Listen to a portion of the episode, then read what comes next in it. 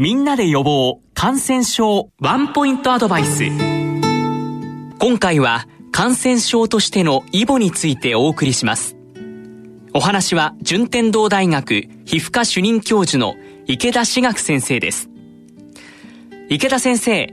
今回は感染症としてのイボについて解説アドバイスをお願いします。えっとイボって言いますけれどもあのまあ専門的にはですねウイルス性遊説ですね。でいわゆるイボと言われているのは人から人へ感染する皮膚病であちょっと難しいんですけどもヒトパピローマウイルス HPV が原因で生じます。で今のところですね HPV っていうのはですね200種以上もあると言われています。で、えー、イボにはですね実はたくさんの種類があって専門家でもですねこれ本当にイボなんかあるいは他の病気ですね悪性腫瘍とかにも見える場合もありますので場合によっては皮膚を切り取ってですね検査をすることになります。それから HPV の種類によって感染しやすい部位ですね皮膚とか粘膜それから皮膚でもある部分にですね感染していくということがあります。でそれぞれちょっと特徴的なですねイボの状態になります。でで一番ですねあの、まあ、よく見るイボなんですけどちょっと難しい名前ですね。尋常性遊説、まあ、よくあるということなんですね。で遊説ですからよくあるイボという言い方なんです。でこれはですねあの子供さんも大人もそうですけど手足によく見られる一番典型的なイボですね。でどんなもんかというとエンドウ豆ぐらいの大きさまでの、まあ、結節。で表面がガサガサしてます。で爪の周囲にささくれができますよね。そこからですねよく HPV が入ってきてイボができやすい部位ですね。非常にこれな治りが悪いところなんですけど。で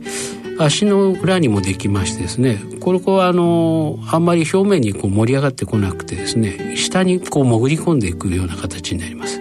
それから手のひらなんかにできるとあの小さなイボはですね表面が逆にガサガサしてなくてツルツル光って見えます。こういったイボ尋常性と言います。それから次に扁平遊勢ですね。平ったイボっていうんですけれどもこれはですね顔とか手の甲あからすねに見られるえー、褐色をのイボなんですね。だから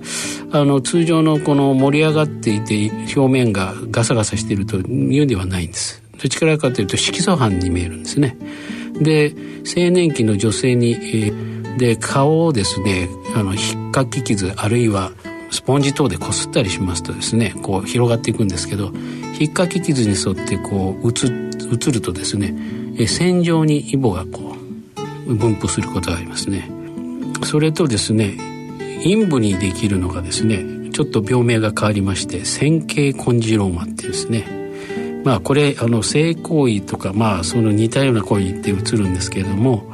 えー、肛門周囲とか外陰部あるいは口の中にできることもありますよね。えーと、小さな鳥のトサカみたいな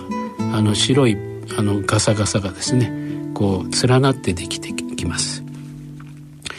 それからあと稀なイボとしてですね足の裏に色のついたイボができますこれ色素性遊勢っていうんですけどもそれから足の裏に袋状の良性腫瘍のようになるですね、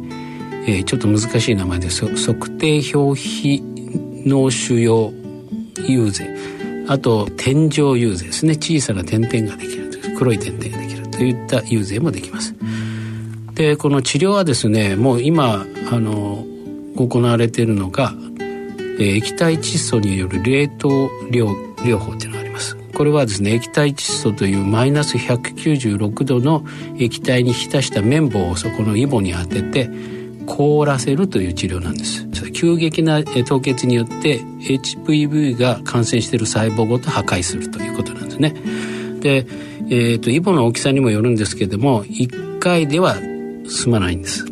また増殖してくることがあるので何回か処置が必要なことが、まあ、多くあります。特に測定や爪の周りにできたものは難治性ですね。またこの処置はですね痛みを伴うんですね。もうちょっと独特な痛みなんですけども。そこがまあ難点で子どもさんたちちょっと嫌がるんですけれども他の治療法に比べてやっぱり有効性が高いのでまずはこれをやろうということになります。それでもなおかつ治らなければですね逆にあの、えー、CO2 レーザーとかですね焼き切るっていうこともありますので専門医に相談していただきたいと思います。